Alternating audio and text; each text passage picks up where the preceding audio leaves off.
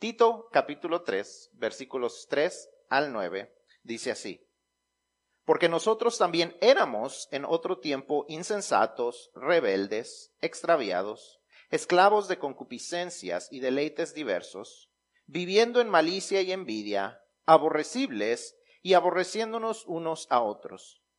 Pero cuando se manifestó la bondad de Dios, nuestro Salvador, y su amor para con los hombres, nos salvó, no por obras de justicia que nosotros hubiéramos hecho, sino por su misericordia, por el lavamiento de la regeneración y por la renovación en el Espíritu Santo, el cual derramó en nosotros abundantemente por Jesucristo nuestro Salvador, para que justificados por su gracia, viniésemos a ser herederos conforme a la esperanza de la vida eterna.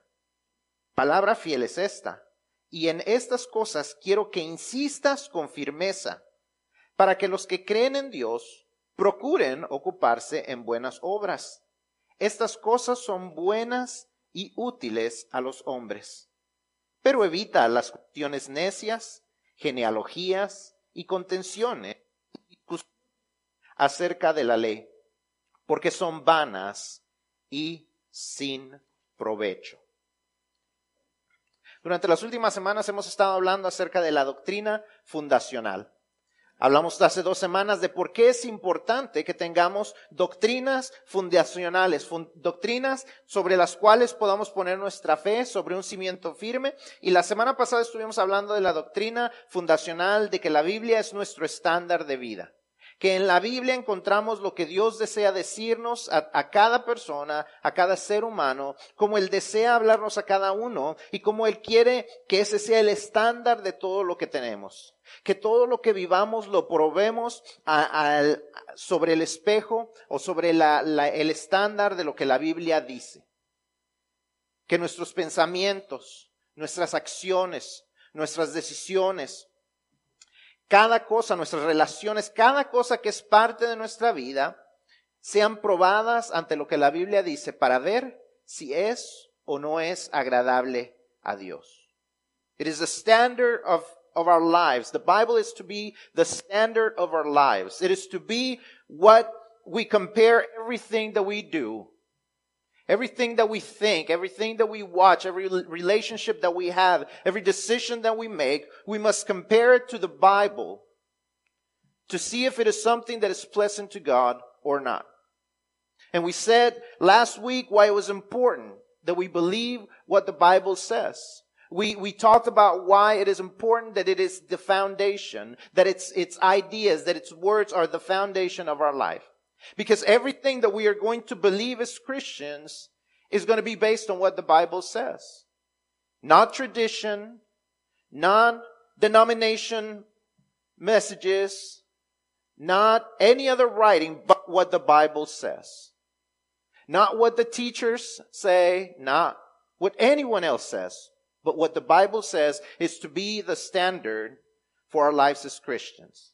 Nuestro estándar no son la fe y mensaje bautistas, aunque como les dije no hay nada de ser malo con ser bautistas, pero nuestra fe no está fundamentada sobre eso. Nuestra fe no está fundamentada sobre los libros que los maestros de escuela dominical tienen, aunque no hay nada de malo con estar estudiándolos.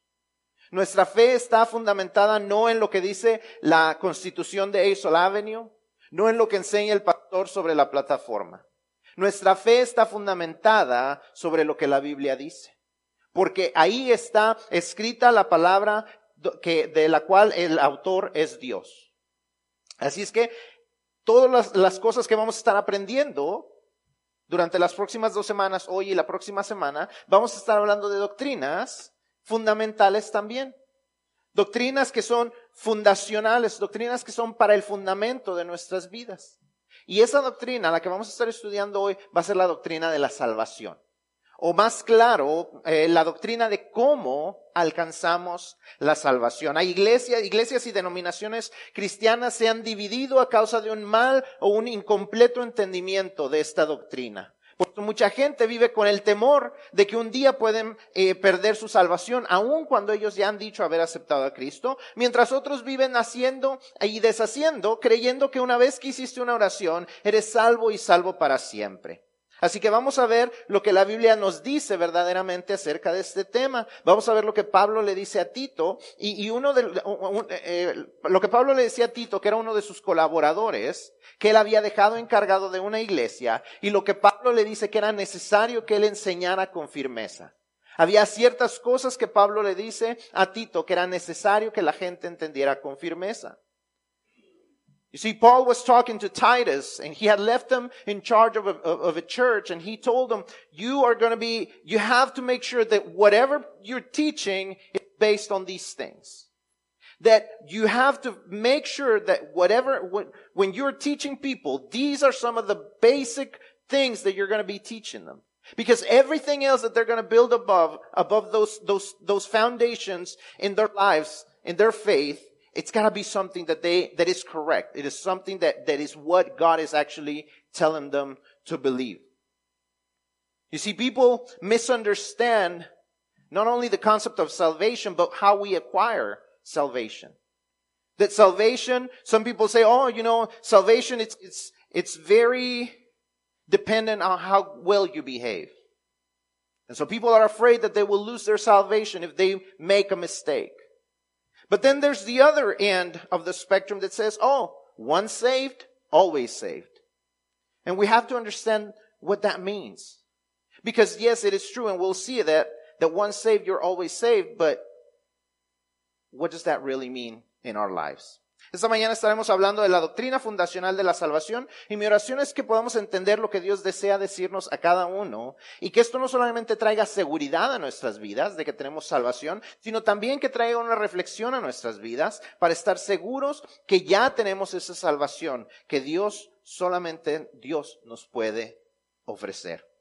Entonces vamos a estar estudiando. Y, lo primero que vamos a ver, si ustedes tienen sus, boletines, eh, vamos a estar viendo Número uno, la salvación vamos a aprender que no es resultado de buenas obras. Si usted está llenando los lugares en blanco en su boletín, la salvación no es resultado de buenas obras. El mundo religioso discute por este punto. La gente dice, todas las religiones llevan a Dios o todos los caminos llevan al cielo. Y eso no es verdad. La gente dice, si tu fe es sincera, si tu corazón es sincero, todos los caminos te llevan a Dios. Si sinceramente buscas a Dios, entonces puedes encontrar a Dios. Eso no es verdad. Sinceramente, la gente puede estar equivocada. Es, si, si yo les pongo este problema matemático, 5 por 5, puede haber muchas respuestas. Y la gente puede sinceramente creer que la respuesta está correcta. Y sinceramente pueden estar todos equivocados. Unos pueden decir 93, 27, 45, 5 por 5, 55, 5 por 5, 35. Puede decir la gente un montón de respuestas y sinceramente creer que esa es la respuesta correcta y sinceramente todos estar mal.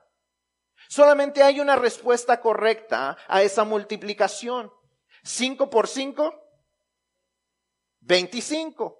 Solamente hay una respuesta correcta, aunque sinceramente la gente pueda creer en otras respuestas, sinceramente están mal. You can be sincerely wrong about your faith. There are people, there are thousands and millions of people who are sincere in their faith, but sincerely they are wrong. And we must understand that not all ways take you to God. Las religiones o todas están de la misma manera o todas están equivocadas o solamente una puede tener la respuesta correcta. Nosotros creemos, por lo que la Biblia dice, y dijimos que la Biblia es nuestro estándar de vida, que la enseñanza correcta está en la que el cristianismo enseña. El resto de las religiones dicen, para ser salvo debes hacer esto. Para ser salvo debes cumplir los sacramentos. Para ser salvo necesitas eh, cumplir con ir a un viaje a la Meca. Para ser salvo necesitas ir y ser un mártir y explotar en medio de un mercado donde, donde mates a los infieles. Para ser salvo necesitas comportarte de la manera correcta porque el karma eh, dice que vas a resucitar y puedes resucitar o como en cucaracha o como en una mejor persona. You see, religions, world religions, each, one- each one has a different way to get to God. So none of, it, it can't be that they're all true. It just doesn't make sense. Either one of them is true or none of them are. And we as Christians believe that what the Bible says is the truth. Because we believe what it says that it's all been done for us already. You see, every other religion says if you, if you want to be saved, you must blank. You must believe in the, sa- or fulfill the sacraments. You must, uh, go to Mecca at least once in your lifetime. You must be able to or willing to kill all the infidels. You must be a kind person so karma gives you a good, a, a- a better uh, re- reincarnation.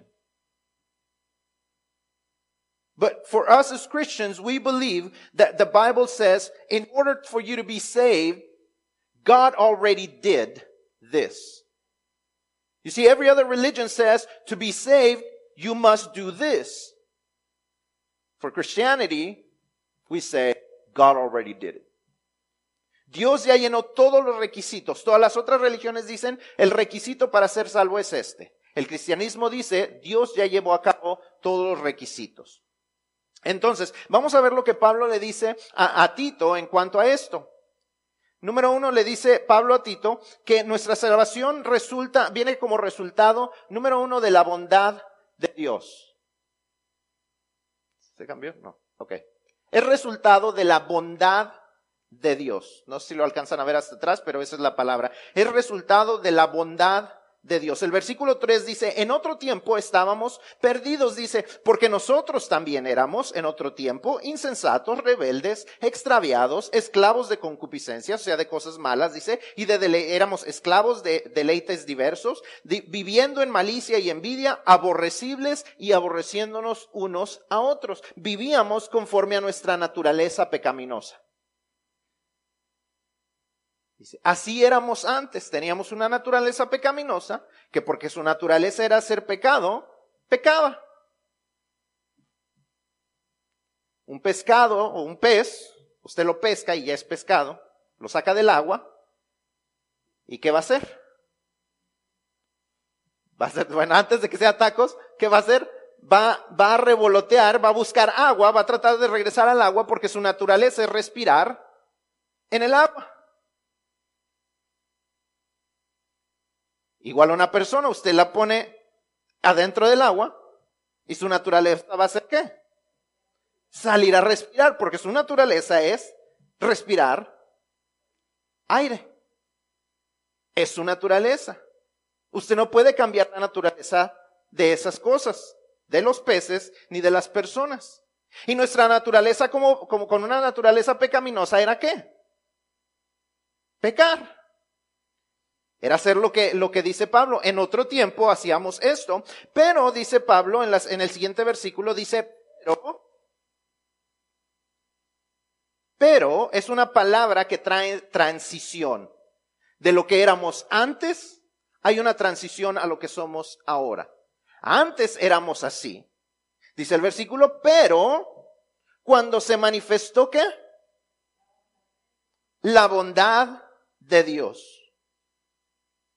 Antes éramos pecadores, pero cuando Dios, la bondad de Dios se manifiesta, somos transformados. Se manifiesta la naturaleza de Dios.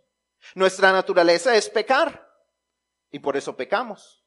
Pero cuando se manifiesta la, naturaleza de Dios, que es un Dios bueno, su naturaleza es ver cómo rescatarnos.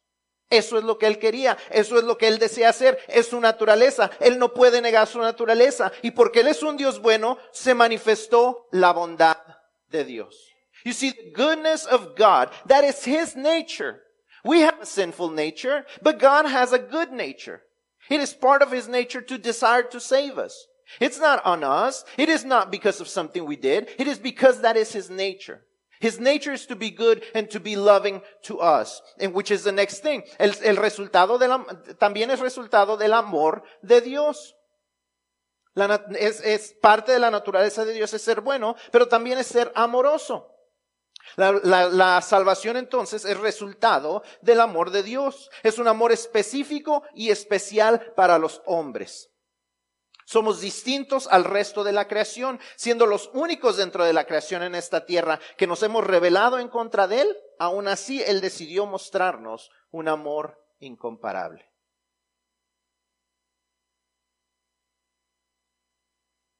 Los animales no se rebelaron en contra de Dios. Las piedras no se rebelaron en contra de Dios. Las plantas no se rebelaron en contra de Dios. Los seres humanos nos rebelamos en contra de Dios.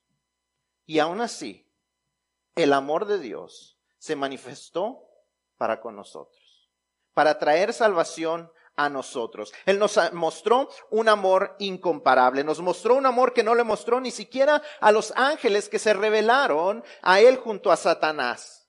Es un amor especial y específico para los seres humanos. Jesucristo solamente murió por los seres humanos. La salvación es resultado del amor de Dios. La salvación también es resultado de la misericordia de Dios. Dice, se manifestó la bondad de Dios y su amor para con los hombres. Nos salvó no por obras de justicia que nosotros hubiéramos hecho, sino por su misericordia. No por obras de justicia, no porque lo mereciéramos. Romanos 5, 6 al 8 dice, porque Cristo, aun cuando éramos débiles, a su tiempo murió por los impíos. Ciertamente apenas morirá alguno por un justo. Con todo, pudiera ser que alguien osara morir por el bueno. Mas Dios muestra su amor para con nosotros, en que siendo aún pecadores, Cristo murió por nosotros. It is His mercy. It is only because of His mercy. And the word mercy means something to not, to not get something that we deserve. That is what mercy means. We deserved punishment, but because of His mercy, He decided to save us por su misericordia, decidió no darnos el castigo eterno que merecíamos. No solamente eso, si usted regresa al capítulo 2, versículo 11, dice que Él eh, nos dio su gracia también. Dice, porque la gracia de Dios se ha manifestado para salvación a todos los hombres. No solamente no nos dio lo que merecíamos, sino que nos dio algo que no merecíamos. Y en otra ocasión les he, usado esta analogía, pero para los que no les han escuchado, se los voy a contar para los que ya le escucharon, pues ya se la saben. Imagínense que usted tiene un niño y usted le dice al niño, no vayas a jalar el mantel porque se va a caer el florero de vidrio y se va a quebrar. El niño decide que cuando usted sale, va a jalar el mantel. ¿Y qué es lo que sucede? Se cae el florero y se rompe. Lo justo sería que usted venga y castigue al niño. Misericordia significa que usted no le da el castigo merecido. Gracia significa que usted le dice, ay, mi hijo se ha de ver asustado, vámonos por una nieve para que se le quite el susto. Darle algo que no merecía. Darle algo inmerecido. No solamente no darle su merecido, sino darle algo no merecido. Eso es lo que Dios dice, que nos dio la, eh, por medio de la salvación, nos dio su misericordia y también nos dio su gracia. No es, Eh, como dice ahí, por obras de justicia, no porque hicimos lo correcto. No hay cosa que nosotros podamos hacer para ganarnos esa salvación. There's nothing that we can do to achieve salvation. Actually, we just keep getting farther away. Our nature pushes us away. Our sinful nature pushes us away from salvation. Yet God, because of his love, because of his mercy, because of his goodness, because of his faithfulness, keeps pulling us back towards it. He keeps doing what is necessary to bring salvation to us. Y por último, la, salvación es resultado del sacrificio de Jesús.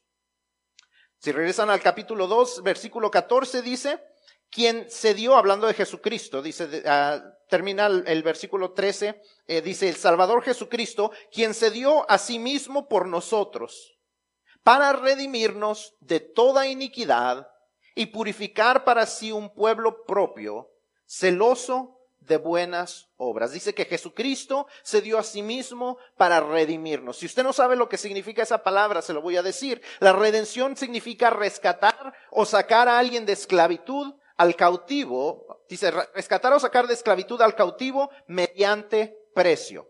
De esa manera lo define el, diccionario de la Real Academia Española. Rescatar o sacar de esclavitud al cautivo mediante precio, o sea, pagando el precio de la libertad de alguien, comprando la libertad de alguien, pagando el valor de su vida. Y Jesucristo no lo hizo con dinero, sino lo, eh, eh, eh, aunque Él es el dueño de todo, pagó con su mismo cuerpo para sacarnos de la esclavitud del pecado. Being the king of everything, owning everything, Yet he chose to rescue us, paying for our lives, not with gold and silver, but with his own flesh and blood. He decided that that was the only way, that it was decided that it was the only way to pay for sins through blood. And he fulfilled the requirement so we didn't have to. El requisito para el perdón de los pecados, para la libertad de la esclavitud, era que se derramara sangre y Jesucristo cumplió el requisito necesario. No hay nada que nosotros hicimos para merecerlo. La fuente de la salvación es y siempre será solamente Dios. Nosotros no podemos comprarla de ninguna manera. Él ya hizo todo lo necesario. Nosotros lo único que tenemos que hacer es recibir ese regalo y confiar en que Él es fiel a su promesa de salvarnos. Esto es la fe. Poner nuestra confianza completa en que Él es fiel en hacer lo que Él ha dicho que hará. Pero como dice Santiago 2.17, la fe, si no tiene obras, es muerta en sí misma. Una fe auténtica y sincera tiene que mostrar resultados en nosotros. Y eso es lo que vamos a ver que Pablo también le dice a Timoteo en cuanto a esto. La salvación no es el resultado de nuestras obras, pero la, la salvación debe resultar en buenas obras. Para poder entender completamente la doctrina de la salvación, debemos no solamente aceptar la primera parte, sino también la segunda. Por entender mal este segundo es por lo que tanta gente está confundida o piensan que salvamos a la gente muy fácilmente. La reforma en los tiempos de Martín Lutero era, e, e, era gran parte causada por esto. Porque una parte de la iglesia decía que la salvación se obtenía por los sacramentos o acciones que, que nos daban la salvación. Tú tienes que llevar a cabo estos sacramentos, estos requisitos de parte de la iglesia y entonces alcanzarás salvación. Martín Lutero y los protestantes decían no, solamente por medio de fe en Jesucristo.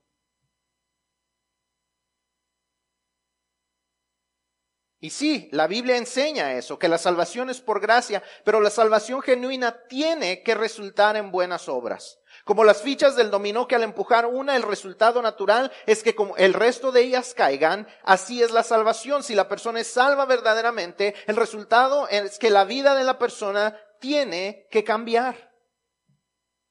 Si la vida, si la persona verdaderamente es salva, su vida tiene que cambiar. ¿Por qué? Vamos a ver lo que le dice Pablo. Número uno, dice que la, la, es resultado, perdón, que la, la, la salvación debe resultar en regeneración.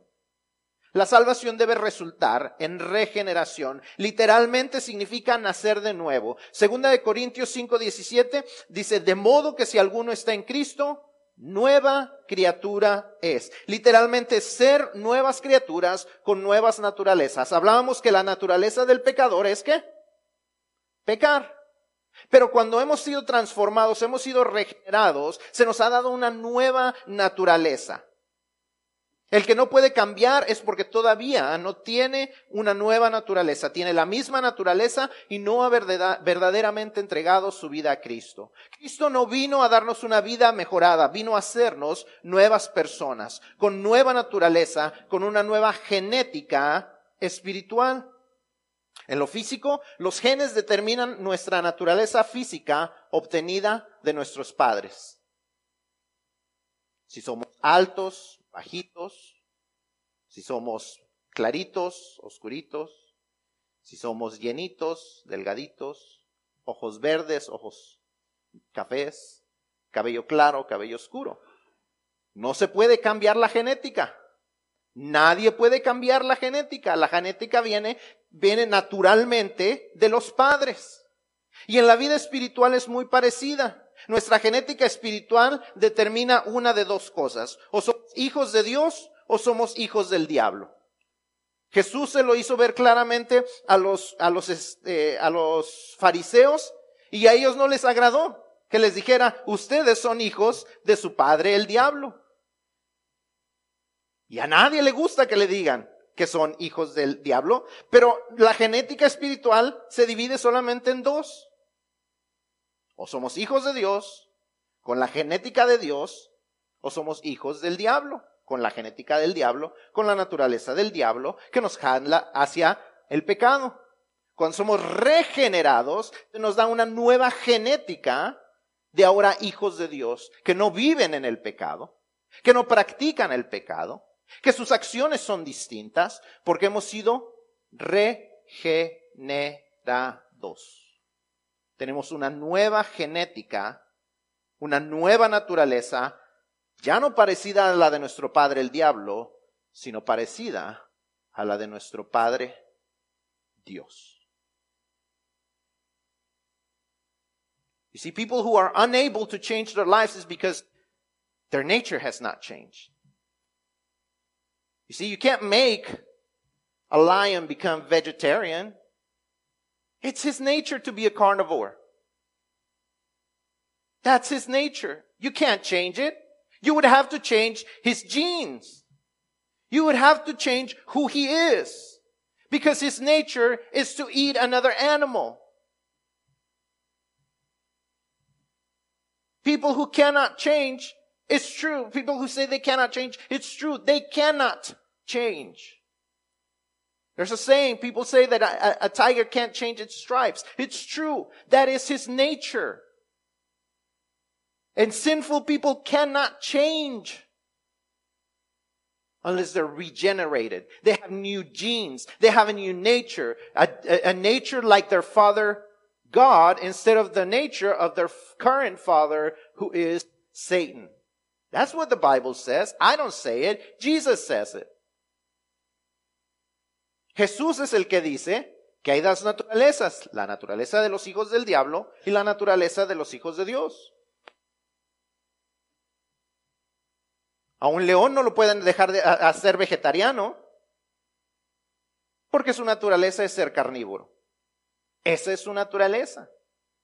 Tendríamos que cambiar la genética del león y dejaría de ser león.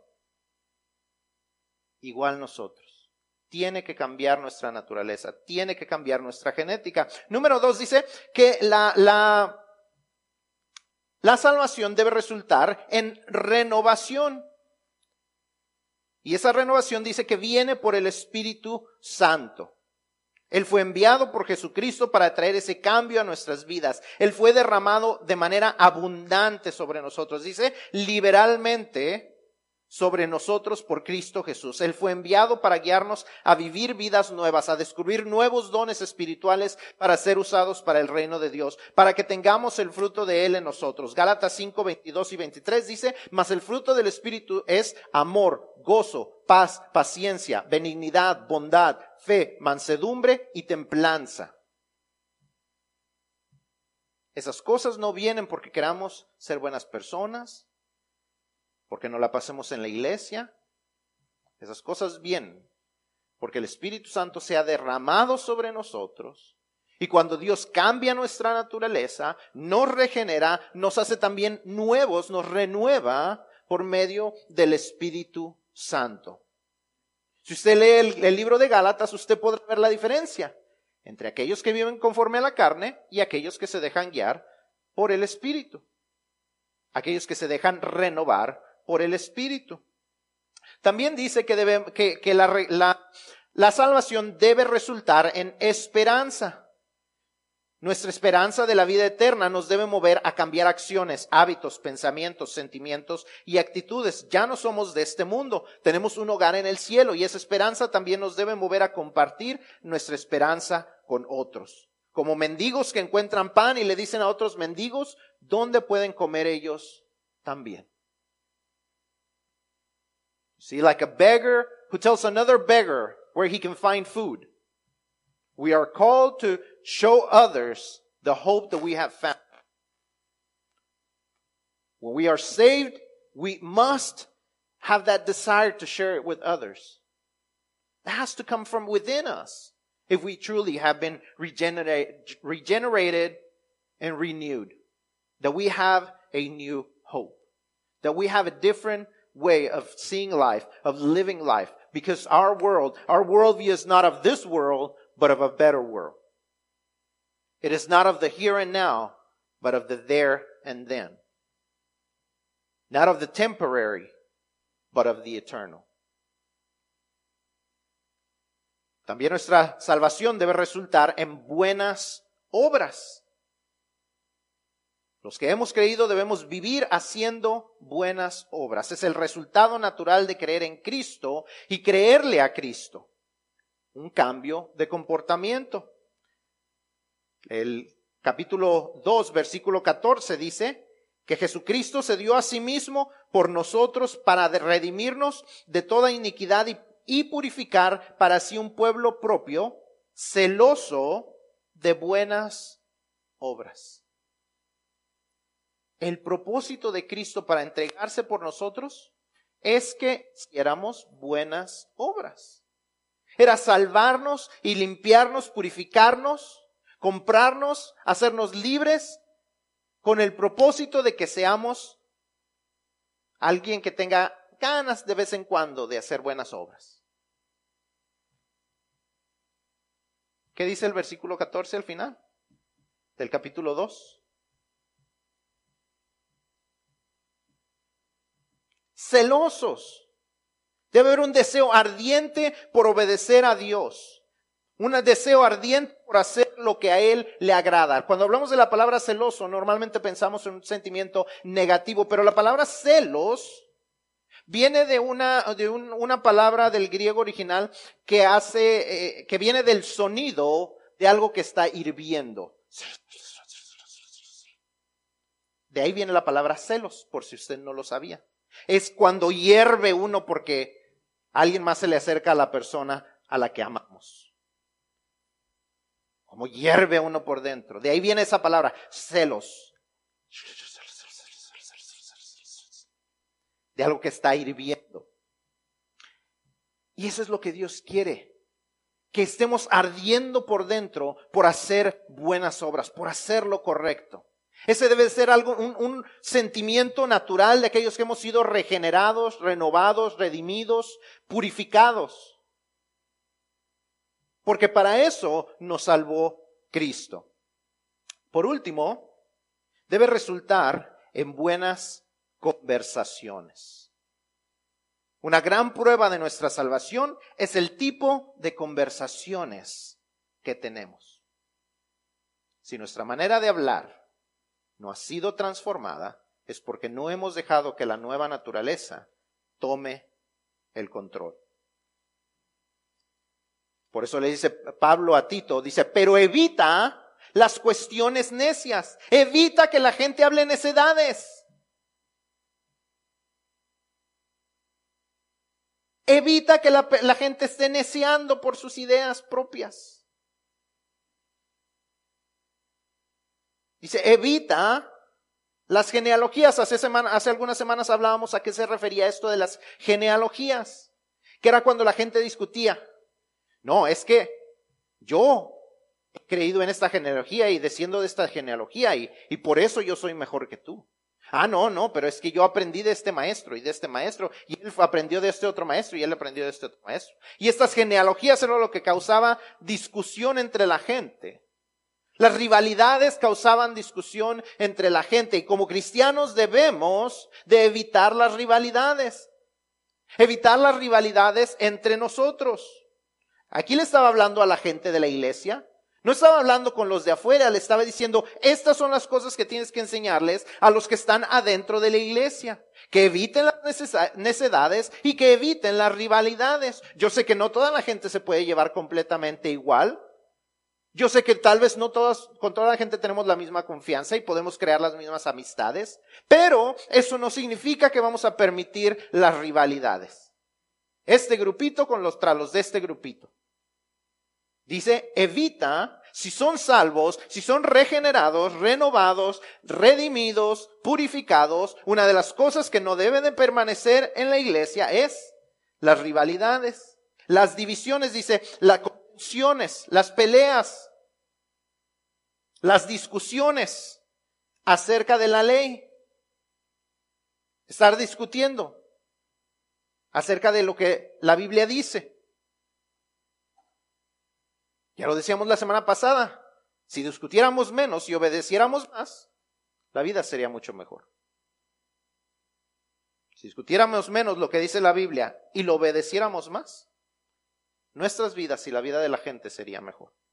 Y por último le dice que las cosas que se hablan así son vanas y sin provecho. Cosas vanas y sin provecho. ¿De qué estamos hablando? ¿De qué estamos platicando? ¿Qué nos contamos en la iglesia? ¿Qué son las cosas que nos compartimos? ¿Estamos hablando cosas de alguien más? ¿Estamos causando chismes? ¿Estamos causando rivalidades? ¿Estamos contando secretos? ¿Qué es lo que estamos compartiendo en nuestras conversaciones?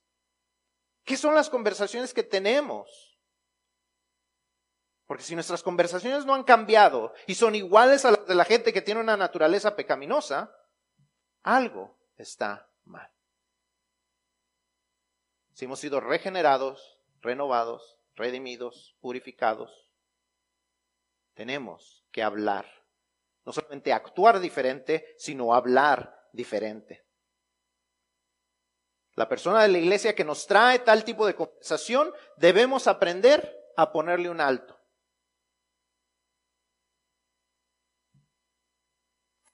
Los americanos tienen un dicho que dice, si no tienes nada amable que decir, no digas nada. Pero yo he visto un libro que dice, si no tienes nada bueno que decir de alguien más, ven y siéntate conmigo. O sea, ven y siéntate conmigo para que me lo cuentes a mí. ¿Cuál es nuestra actitud? Cuando la gente tiene malas cosas que platicar, cosas que no deberían de estar diciendo. ¿Le ponemos un alto o le decimos, ay, cuéntame? Cuéntame. Ah, ¿A poco? Pero yo no le voy a decir a nadie, no te preocupes. O, o, o la persona dice, bueno, pero me lo confiaron, así es que yo te lo estoy confiando a ti, no le vayas a decir a nadie.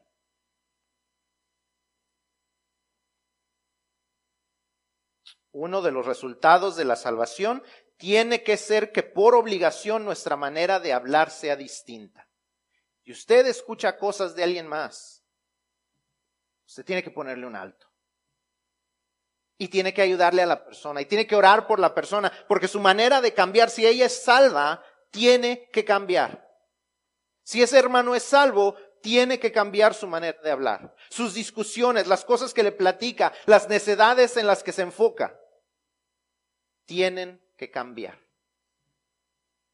Yo no quiero saber de personas que conversan de estas cosas, ni de personas que escuchan esas conversaciones sin ponerle un hasta aquí.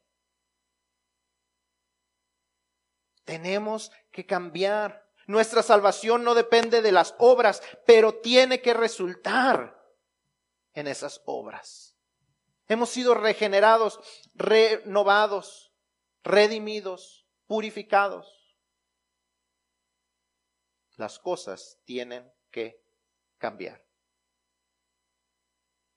Dios se nos presenta en la Trinidad, yo no sé si usted se dio cuenta, pero ahí se nos presenta la Trinidad. No vamos a hablar de la doctrina de la Trinidad en esta mañana, porque ya, ya nos pasamos por un mensaje, no vamos a tener otro. Pero podemos ver la presencia de la Trinidad en estos versículos. Vemos que se nos habla acerca del Padre, el Hijo y el Espíritu Santo, y que Dios, presentado en la Trinidad, hizo todo lo necesario para darnos salvación del castigo eterno. Vemos que se nos muestra como Dios Padre bondadoso, que nos amó e hizo todo lo necesario para traer salvación. Vemos a Dios también como Hijo en la persona de Jesucristo, nuestro Salvador, que se entregó para redimirnos. Y lo vemos como el Espíritu Santo, que se derrama sobre nosotros para renovarnos cuando hemos creído sinceramente. No hay nada que podamos hacer para ser salvos. No hay nada, no hay nada que podamos hacer porque ya todo está hecho. No hay nada que podamos hacer para ser salvos, pero hay mucho que podemos hacer y que debemos hacer porque somos salvos. Nuestra salvación debe resultar en un cambio de vidas, una fe verdadera resulta en un nuevo nacimiento. Algo que ha nacido de nuevo tiene que tener una nueva naturaleza y debe crecer y debe ser distinto. Nuestra salvación no es resultado de buenas obras, pero tiene que resultar en buenas obras porque somos nuevas criaturas. Esa es la doctrina fundacional de la salvación, no por obras, sino por fe en Cristo Jesús. Pero esa fe tiene que manifestarse con buenas obras para demostrar que es genuina no solo en lo que hacemos, sino también en lo que hablamos. Si las acciones y las actitudes de una persona no han cambiado, debemos analizar si, no si la salvación se pierde o no, sino si en realidad la persona ha creído y es salva o no.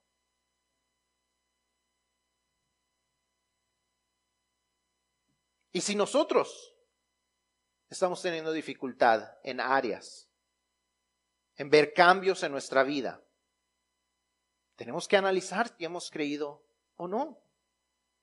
Si verdaderamente hay una nueva naturaleza o no. Y si lo hay, tenemos que entonces empezar a actuar conforme a esa nueva naturaleza. Tenemos que empezar a hablar conforme a esa nueva naturaleza. Tenemos que dejar que el Espíritu Santo tome control de nuestras vidas y actuar conforme a lo que Él nos guía. Y si nos damos cuenta al analizarlo, al reflexionar, que nunca hemos dejado que Él nos transforme, que nunca hemos dejado que Él tome el control, hoy es el día para hacerlo. Hoy es el día para hacerlo. Hoy es el día en que las cosas pueden cambiar. Hoy es el día en que podemos obtener una nueva naturaleza, no por lo que nosotros hacemos, sino por lo que Cristo ya hizo en la cruz.